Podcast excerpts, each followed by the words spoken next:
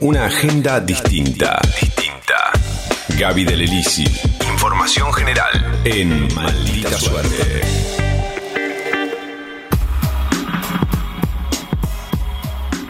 Intuyo que debe ser uno de los temas más angustiantes de los últimos tiempos y también ni hablar de las últimas horas porque cada vez que se habla de esto, bueno, se embarra más la cancha. ¿Qué pasa con la ley de alquileres? Esta ley que fue sancionada ahí al comienzo, digamos, de la presidencia de Alberto en el, en el 2020, que fue muy vapuleada también. Eh, esta ley que se supone que vino a poner un poco de equilibrio en el mercado inmobiliario, que hasta ese momento se regulaba prácticamente solo, eh, que trajo algunos cambios importantes. Eh, por ejemplo, la extensión de la duración de los contratos, este es uno de los más importantes, de, Hasta dos, tres años. de dos a tres años exactamente. Eh, la forma en que se actualizan los valores, que es eh, El anual- cálculo, ¿no? anualmente, y de qué forma, ¿no? Con este número que eh, tira el Banco Central, que, bueno, básicamente arroja, digamos, por, por, eh, a través de la inflación y de los salarios, ¿no? Del, del- del famoso numerito, del famoso RIPTE. Eh, desde varios sectores hay que decir que venimos escuchando que la ley no sirvió, que tuvo un efecto perjudicial, que los alquileres desde la sanción de la ley eh, están muchísimos más caros, que sacaron muchas propiedades del mercado, que hay muchas menos propiedades en alquiler, que muchas de esas propiedades están en venta, que muchísimas más están eh, en, en la oferta de los alquileres temporarios, eh, que hay muchas propiedades vacías. Hay algunas verdades ahí, en lo que, todo lo que acabamos de enumerar. Hay algunas medias verdades, hay algunas mentiras, hay algunas medias mentiras. Hay de todo, digamos. Y esa es la, es la complejidad de lo que representa eh, esta, eh, esta ley y esta idea de tratar, en principio, de regular el mercado. Que de por sí, digamos, y esto eh, a título personal, y creo que un poco estamos todos de acuerdo acá, evidentemente no se va a regular solo.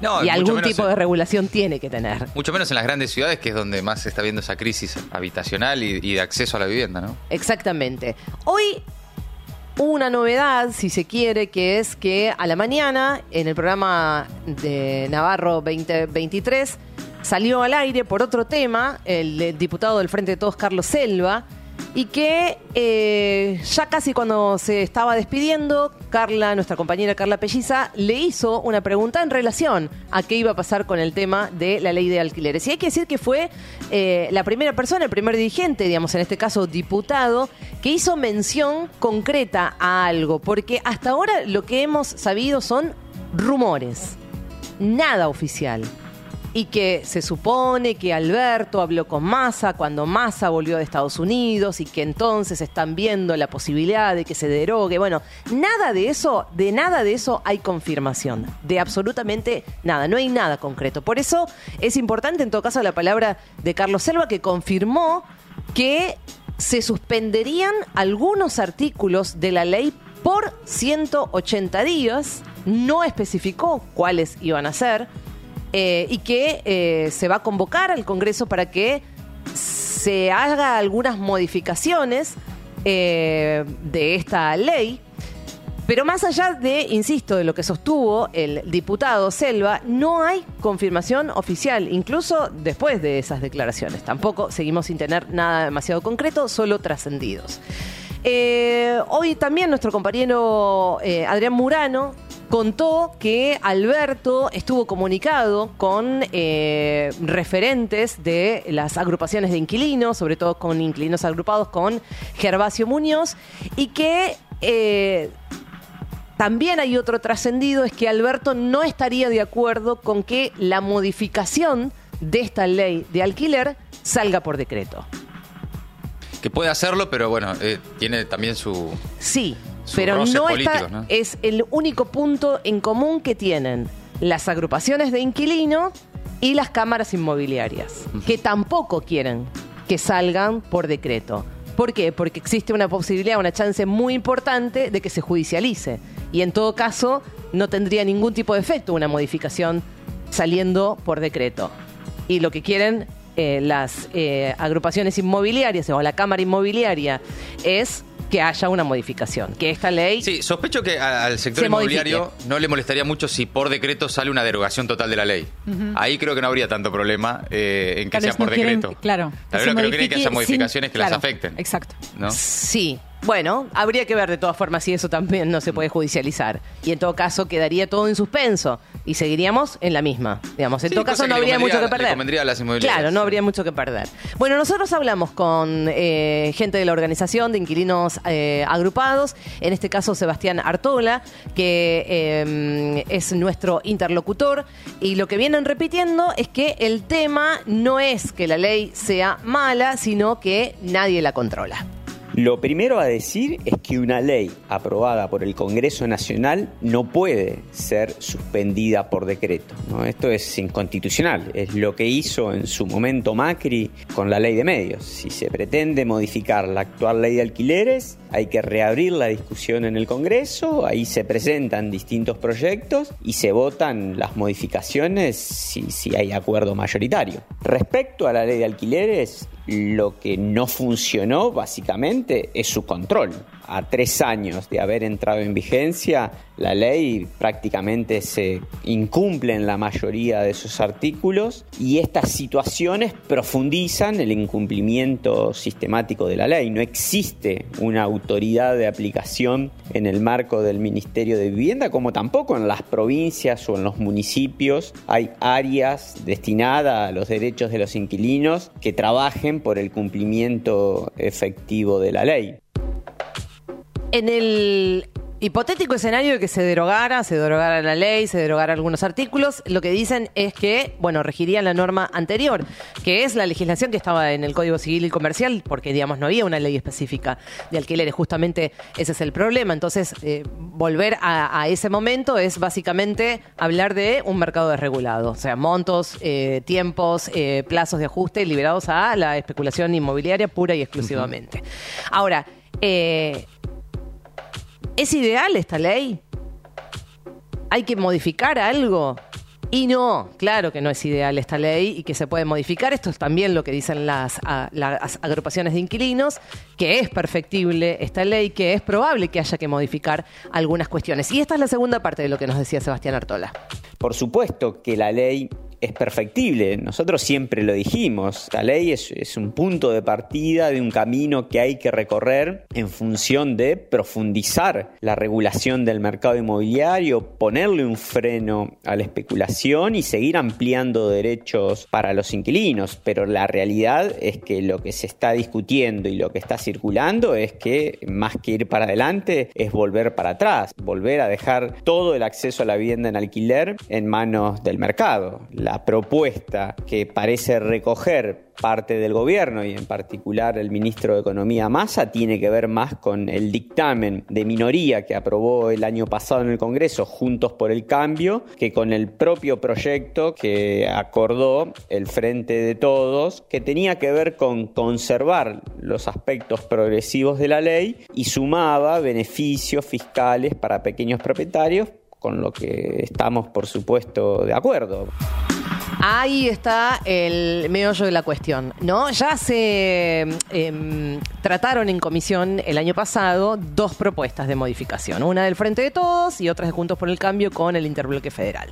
Eh, y un poco lo que contaba Sebastián Artola es, eh, desde el Frente de Todos, donde evidentemente hay otra interna en este tema en, en particular, eh, habían presentado un proyecto de modificación que... introducía el incentivo fiscal para los propietarios con la intención de aumentar eh, la oferta de alquileres. Entonces esto tendría que ver con que esas propiedades puestas en alquiler, por ejemplo, no paguen bienes personales, eh, por ejemplo, incluiría beneficios para los monotributistas que tienen propiedades para alquilar para que no pasen al régimen general y puedan seguir siendo monotributistas a pesar de tener propiedades que, por supuesto, estén volcadas al mercado del alquiler. Es decir, aspectos positivos Sí, incentivar. y para incentivar, digamos, no castigo, sino eh, la incentivación de que haya cada vez más propiedades en alquiler, que esto también eh, podría Ayuda a regular poco el tema de los precios. Cuanto más oferta, digamos, eh, por una cuestión de oferta y demanda, básicamente. Y después está la propuesta de Juntos por el Cambio con el Interbloque Federal, que básicamente es retrotraer la cuestión y desregular prácticamente todo. Es decir, volver a los dos años, que haya un ajuste cada seis meses, no, no mucho más que eso. Entonces, bueno, lo que dice Sebastián Artona es, en, en ese momento, incluso cuando Sergio Massa era presidente del, del bloque de de Diputados. de la Cámara de Diputados, eh, bueno, hizo bastante como para que eh, hubiera algunas modificaciones en ese sentido, ¿no? En el sentido de lo que pretende Juntos por el Cambio. Eh, ahora, lo que pasa en la vida real, lo que pasa en la vida real, y esto lo veníamos hablando y lo venimos contando y lo venimos charlando incluso fuera de micrófono con, con Ori, eh, que es una de las personas que aquí, una de las tantas personas que alquila, digo, está- es- es- estamos todos metidos en el asunto porque, digamos, todos eh, Sí, claro. hemos sido o somos este, inquilinos, eh, es que en la, en la vida real hay, se, se, mm, no se cumple eh, la ley. Hay, hay digamos, otro día- muchas y eso está demostrado. Sí, el, el móvil de Gapo me parece que en ese sentido, ¿no? Fue como muy patente, obviamente es una muestra chica, Muy chiquita. pero toda la gente, eh, mucha gente eh, que no sabemos explicarlo todavía, propietaria, ¿no? De la gente con la que se cruzó Gapo, pero la gente inquilina eh, o no sabían sobre la ley, porque también pasa esto, que a veces uno no conoce sus derechos, como las inmobiliarias no los aplican, digamos, y que no hay control, también es difícil cuando uno ni siquiera está al tanto de sus derechos de reivindicarlos. Y muchos también no tienen otra opción que seguir el rumbo que les marca, digamos, el propietario. Entonces te encontrás, eh, aún existiendo la ley, fuera de ese marco existente, por no tener palancas, por no tener herramientas, digamos, como para eh, obligar a aquellos que ponen su propiedad en alquiler a entrar dentro del cauce. Y porque tampoco hay un control real, digamos, de que esta Porque ley se control, cumpla. eh, y, por ejemplo, lo que sucedió en el último año es que eh, hubo, digamos, en promedio eh, una, eh, una recomposición de precios, es decir, lo- la- los alquileres aumentaron casi el 120%, cuando la inflación anual mm, llegó alrededor del 100%, es decir, ahí ya hay una variación de precio bastante importante. Hay lo que escuchábamos también y que eh, eh, probablemente si le preguntamos a, la gente eh, ajustes cada seis meses cuando eso está por fuera de la normativa, por fuera de la ley. Bueno, desde inquilinos agrupados sostienen que el Estado debería no solo controlar lo que ya existe en esta legislación, sino ir más allá. Vamos a escucharlo, Sebastián. Hay que avanzar sobre la regulación de todo el precio del alquiler, porque hoy la ley regula los ajustes del segundo y tercer año, pero el precio inicial a la hora de la renovación de un contrato lo sigue definiendo el mercado. Me parece que hay que volver a regular a través de un índice que defina el Estado, como funcionó en Argentina durante buena parte del siglo XX hasta la última dictadura militar. Y otra cuestión fundamental es la necesidad de especificar la vivienda en Argentina, porque también buena parte de la distorsión tiene que ver con la dolarización de la vivienda en nuestro país, que fue otra medida también de la última dictadura militar. Y una tercera cuestión que se está discutiendo en las principales ciudades del mundo es qué se hace con la cantidad creciente de viviendas vacías y ociosas. Por acá pasa el desafío. Nuestra preocupación tiene que ver con volver a dejar todo en manos del mercado, con contratos de uno o dos años, con liberar las actualizaciones de modo que las defina de manera unilateral el mercado por encima de la inflación y con aumentos que dejen de ser anuales, como pasaba antes de la actual legislación. Y lo que implicaría un agravamiento de la ya difícil situación que padecen los 10 millones de inquilinos que hay en Argentina. Está claro que solamente con la ley de alquileres eh, se modifique, no se modifique, no alcanza, que evidentemente se necesitan muchas más medidas que puedan, digamos, acompañar toda esta problemática que tiene que ver con la, posibilidad de que la gente incluso pueda acceder a una vivienda propia y los que no, digamos, puedan alquilar, digamos, eh, en, eh, en forma, digamos, que no sean este, de- de- em, devastados sus derechos, como lo que está sucediendo ahora. Y está claro que los rumores que se lanzan o supuestos anuncios que no llegan a concretarse complican aún más la situación. Que hemos visto en estas últimas horas, últimas 48 horas prácticamente, que se están paralizando algunas operaciones. La Sí, pregunta imagínate es... que estabas por cerrar un Sí, contrato de alquiler y empieza este rumor. Eh, Claro, bueno, Además, en hay- este contexto económico. Es, sí. es Una bomba. realmente difícil lo que está pasando en las últimas horas con este tema. Ahora, la pregunta es, ¿los responsables saben lo que provocan con estos rumores?